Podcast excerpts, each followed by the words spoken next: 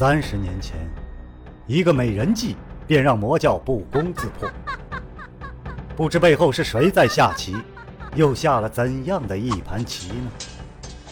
身世、门派、兴亡，是阴谋还是预言？当命运之海向自己奔流而来，又当如何抉择呢？敬请收听长篇奇幻武侠小说《命天录》，原著娄烨雪，演播青莲。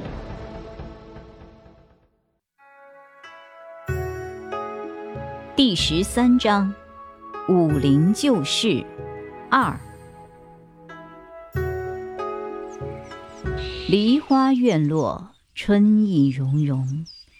唐虞人早早便到，不只是出于礼貌，而且因为他在路中捡到了一只翅膀受伤的戴胜鸟。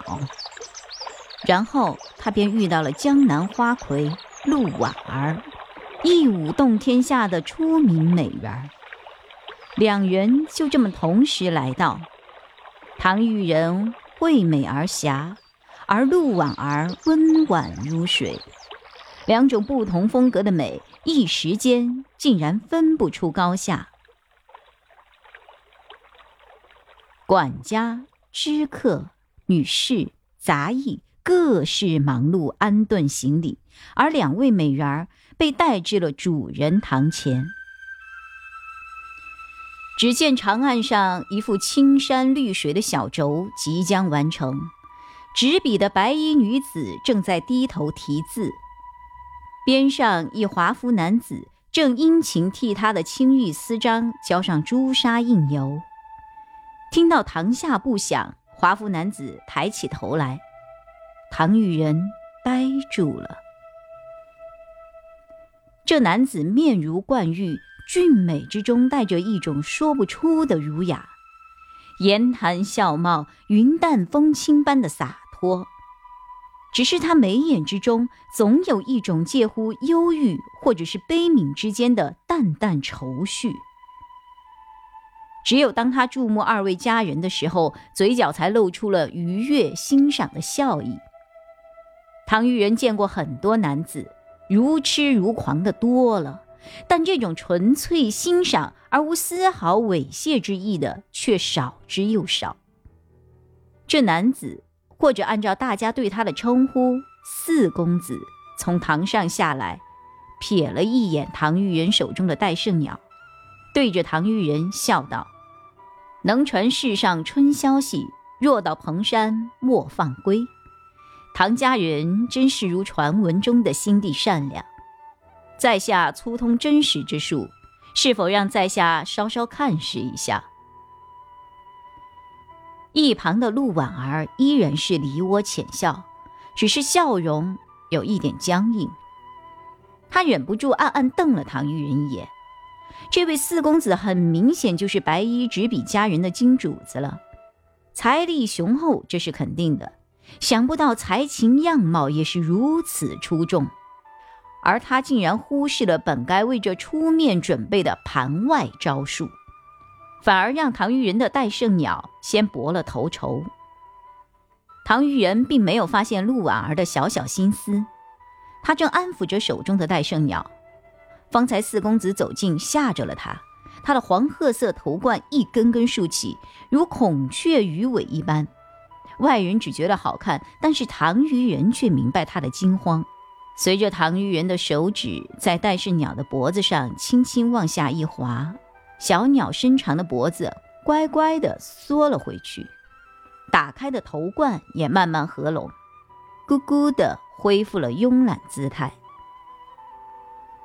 那位白衣美人图画终于完工，一泥下堂，人如春光，声。若春风，暖暖融融，一下子就化解了刚才只有局内人才能够领会到的尴尬气氛，让所有人都惊叹他那种夺目却不逼人的大气之美。唐姐姐果然如传闻，轻轻一抚便能令小鸟安心，当真是罕见的天赋。陆姐姐蓝色披颈上的双红鲤鱼鳞片色泽细微，有立体之感。穿梭水草之间，卓越生辉，果然不负真魁娘子的别号。我看这只戴胜鸟又易折断，除却普通的包扎，还需要把它双翼飞羽羽间的缝隙缀在一起，免得它胡乱扑腾振翅，加重了伤情。这个就有请陆姐姐帮忙了。四公子微微点头，洛星说的不错，婉儿姑娘，待会儿就有劳你了。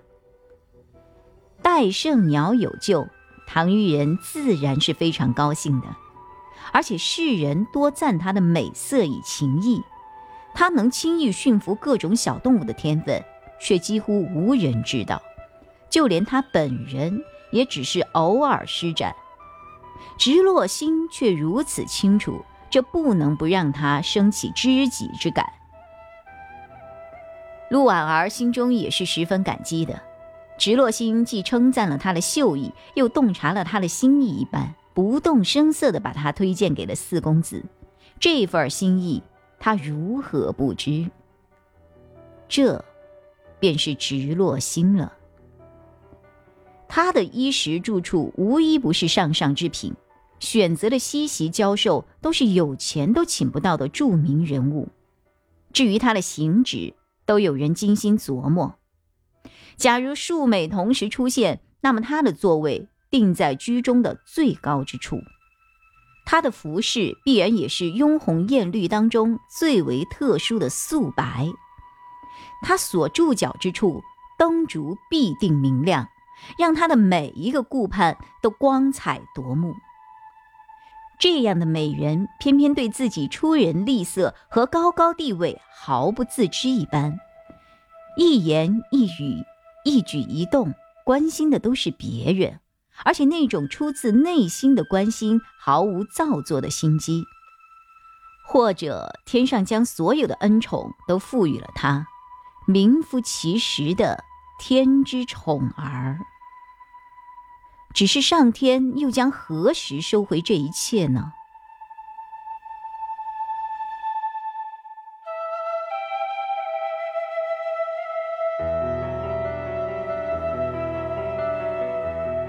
唐虞人恋上四公子，是直落星学武之时。因为陆婉儿日夜陪伴直落星，而唐虞人不需要随从，加之照顾受伤的戴胜鸟。所以四公子支开侍从，频频相会。直落星全副心思都在每一支舞蹈上，顾不得梳妆打扮了，随意梳着长发，对镜临池，日夜苦练，刻苦的程度连陆婉儿都吃惊，时不时与人道直落星是他见过的最刻苦的习武者，再加上直落星执礼圣功。令陆婉儿心生敬佩，毫无保留，倾囊相授。直落星本就有舞蹈功底，又资质甚高，数月之内，连陆婉儿都甘拜下风。花下梭梭圆舞，一曲舞春风。鹧鸪飞起春罗袖，漫柳风动双鲤鱼。只闻一阵击掌喝彩。好，廊下的四公子同着唐虞人缓步而来。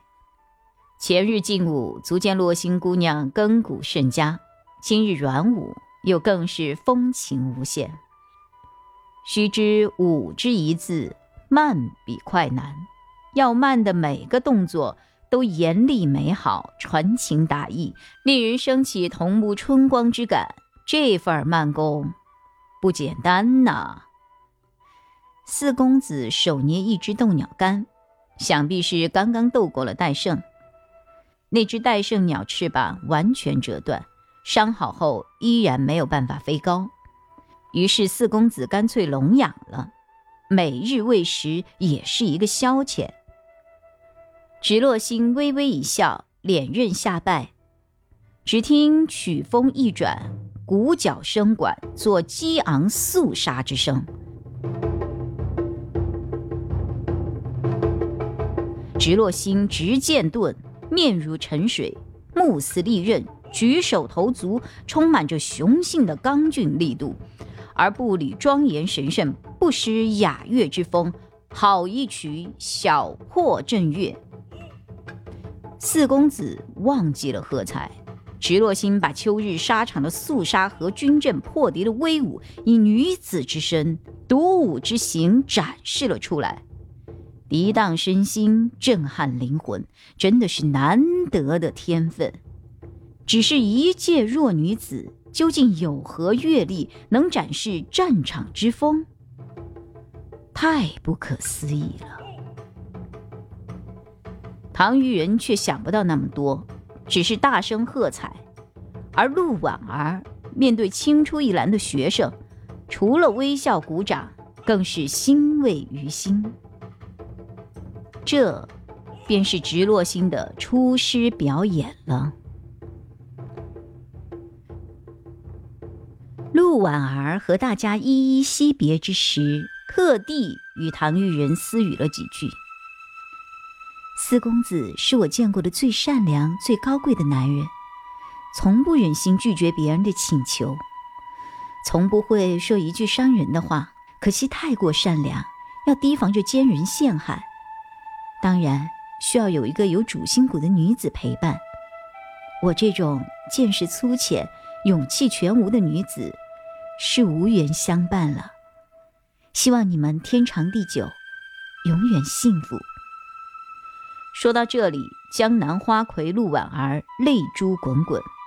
她自己何尝不是兰心蕙质？正因为如此，她才看得出唐于人比她更合适四公子。而直落星远远相望，看着两位美人最终和解，不由得拂柳微笑。至于这过程当中他花了多少心思，那些外人永远不会知道的。都只是他自己心底的秘密罢了。唐虞人觉得四公子和直落星都是同一类人，善良而懂得照顾别人。只是他北地女子神经比较大条，总归是走不进这两人心底最隐秘之处了。就像他问四公子：“今天好像不开心。”四公子就会回答。没有不开心，只是天气渐热，晚上睡不安稳，所以犯困了。然后他就相信了，吩咐女士多准备一些消暑汤，便没有追问下去。若是换了直落星，四公子的难言之痛，纵不言明，他也是能明白的。只因为纵使身份高贵，容颜清绝一事，他们依旧是枝头枫叶。命不由己，飘零之时，只看西风。长篇小说《命天录》今天就为您播送到这里了，明天同一时间，敬请继续收听。